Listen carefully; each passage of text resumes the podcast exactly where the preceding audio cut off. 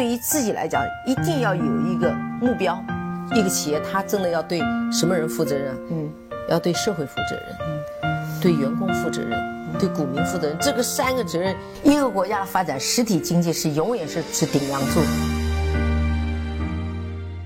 各位好啊，给你一个真实生动的格力电器，我们给的比你要的多。今天呢是二零二一年的四月。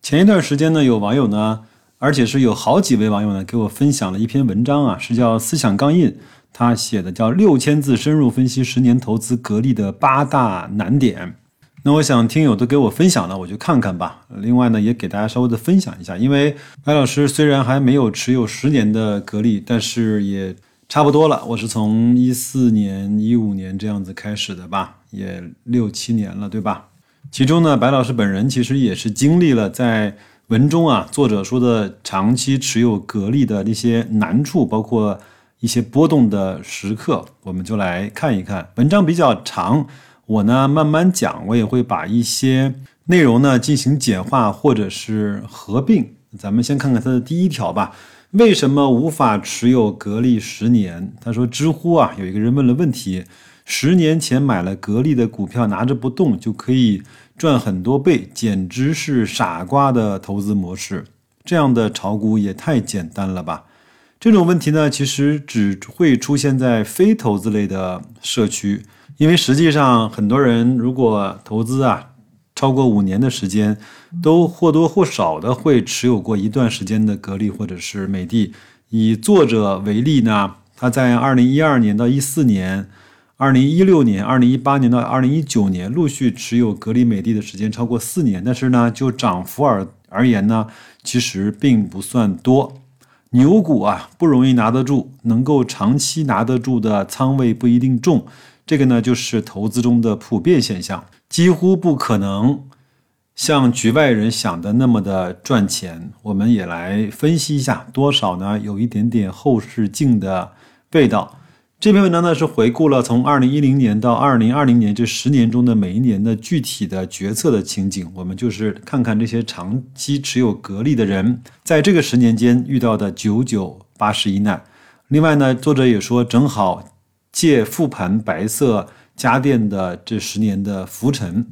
这十年呢，经历的事情也是很多制造业正在或者是即将要经历的。长线持有第一难，就是它已经涨了很多了。这个其实不仅是对格力，而且是对很多所谓的大大牛股啊，它都已经涨了很多很多了。二零一零年呢六元钱买入格力，这个是复权价啊，到二零二零年呢，正好是六十块，刚好呢十年十倍。如果你用格力高分红的钱再买入，那么收益呢会更高。这就是第一难，就是购买的决策很难，因为当时你看到的 K 线图是一路往上的。如果你在两千年的时候呢，零点四三元买入格力啊，到了二零一零年年底呢，它已经是一个十年十四倍的股票了。如果呢，我在那个时候穿越回去告诉你，它未来还能够。再涨十倍，在未来的十年里面，你一定觉得我是在忽悠大伙儿接盘。那同样呢，在二零二零年底呢，你看到格力过去的走势呢是这样的，你觉得它未来还能够再涨十倍吗？从理论来说啊，一家公司能够涨多少，跟之前涨了多少其实是没有什么关系的，只是取决于业绩增长的持续性。但值得长线持有的公司呢，通常走势已经验证了它的长期的价值。所以呢，你每当你买那些涨过几倍的公司的时候呢，心理上的这种恐高症正是你的第一个门槛。在这儿呢，白老师稍微插一句话，我觉得现在呢，我们其实更多的可以用市值这样的一个角度去评判一家公司，因为现在地球上这个整个的资本市场里面有很多公司已经。给出了那个行业，或者是说，在这个体系内它的市值的一个标杆，比如说苹果，比如说茅台，比如说美的啊，比如说新能源，比如说特斯拉，比如说像谷歌，比如像阿里和腾讯，它其实呃波音啊这样的公司，它都是在它的各个品类呢给出了一个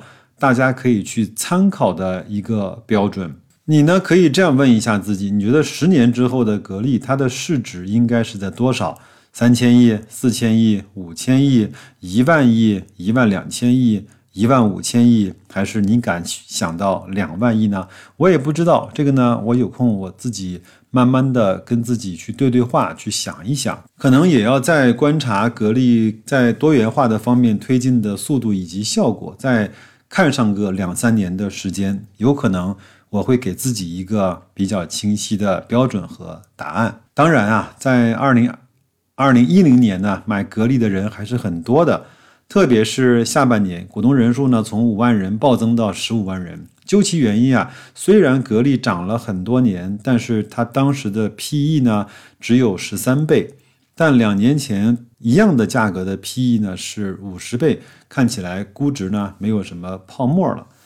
但是这个现象呢，对于很多机构人来说呢，并不是什么好的信号，这也是机构长线持股的第二难。那长线持股的第二难呢，过于看重行业的景气度。二零一零年啊，格力的业绩呢第四个年头高增长，继零九年百分之四十七的增长之后呢，一零年又再度获得了百分之四十七的增长。到了一零年底呢，股价已经不涨了，导致估值的迅速回落。当年的公募基金持股呢，从百分之三十六降到了百分之二十五。机构不看好高增长的格力，因为当时最流行的基本面投资呢是在行业轮动，按照美林时钟从高景气的行业逐步撤退，预测下一个景气上行的行业提前的去埋伏。因为零九年啊有家电下乡的题材，家电的板块呢被过度的挖掘，涨幅远远超过了业绩的增速。常识呢告诉我们，增速回落是大概率的事件。二零一零年，机构开始撤退，散户呢则蜂拥的买入。更重要的是啊，二零一零年是有史以来最严房地产调控政策落地的一年，地产、钢铁、银行的跌幅第一、第二、第三，也影响了投资者对房地产后周期的这种空调行业的整体的预期。所以机构呢的预测呢是对的，在二零一一年受房地产冷遇的影响，格力的增速啊陡然降到了百分之二十二。但到了二零一二年，格力又重新回归到了高增速，机构又开始重新的买入。所以，景气度为核心指标的机构注定了无法长期持有空调这一个带一点周期性的行业。很多人觉得。呃，价投呢不应该看这个，应该看行业空间和企业的长期的竞争力。但即使是按照正统的价值分析的方法，二零一一年的空调很难再去看高成长性了，这也是长期持有的第三难。我们来看看什么叫第三难吧。定量分析啊，取代定性分析。两千年的格力的 PE 呢是三十倍，二零一零年呢降到了十三倍，因为它整个。的利润在增长，但是呢，同期的股价呢涨了十三倍，这个估值的水平呢，成为之后的十年的格力的 PE 的中枢。上周的一季度公布了之后呢，格力的 PE 呢又回到了十三倍，尽管呢在此期间股价涨了十倍。我们今天的理解啊，格力它从二零零七年以后就从估值业绩一起涨的阶段，到了涨业绩的阶段。但是在当时，这就是成长股变价值股的信号。很多人觉得以后的格力就是股价不涨了，每年分分红啊，它成为一个养老的产业了。因为很多人啊会看到，在二零一零年的空调市占率呢，前三名是占了整个市场百分之五十七的份额。竞争的格局呢是不错的，但是呢，它已经是一个集中度非常非常高的市场了。其实这两年它继续在提升，好像我记得前三应该是在百分之八十左右吧。再来看一看行业空间，二零一零年的空调的每百户的保有量已经达到了一百一十台。通过和其他的国家横向对比，我们已经发现这个市场上已经过了高速的发展期了。那么这个结论对不对呢？其实是部分正确的。二零二零年的每百户空调拥有量呢是一百一十七台，增速呢仅仅为百分之一点八。看上去这十年的增速很低，但是研究者呢忽略了两件事情：第一个是家庭的小型化，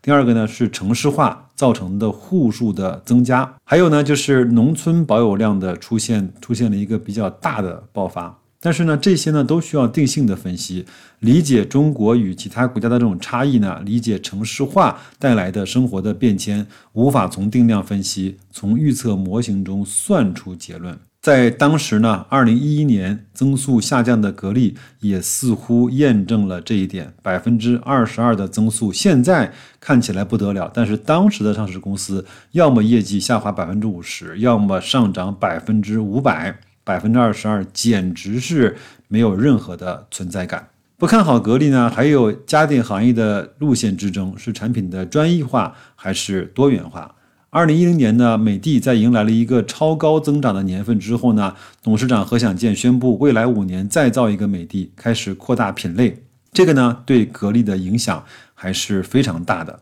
当年的他呢，不知道这个决定呢，埋下了美的危机的种子，并且呢，这个种子在二零一一年下半年迅速的爆发，糟糕的形势还将延续。不过呢。格力的在空调上的坚持很快获得了回报。在二零一一年，国家发改委呢将电子膨胀阀变频节能技术呢列入了国家重点节能技术的推广目录。坚持变频空调技术的格力抢占了先机，而刚刚开始多元化扩张的美的而陷入大而不精的这种尴尬。站在今天的视角啊，何享健的多元化是美的发展史上的这种关键的转折点。但是在二零一一年，它的结果就是裁员百分之三十。而格力呢，在那个时候凭借了变频空调，在二零一二到一三年重回高速增长，市场呢暂时平息了对其基本面的争议。但是就在这一年，共患难的散户们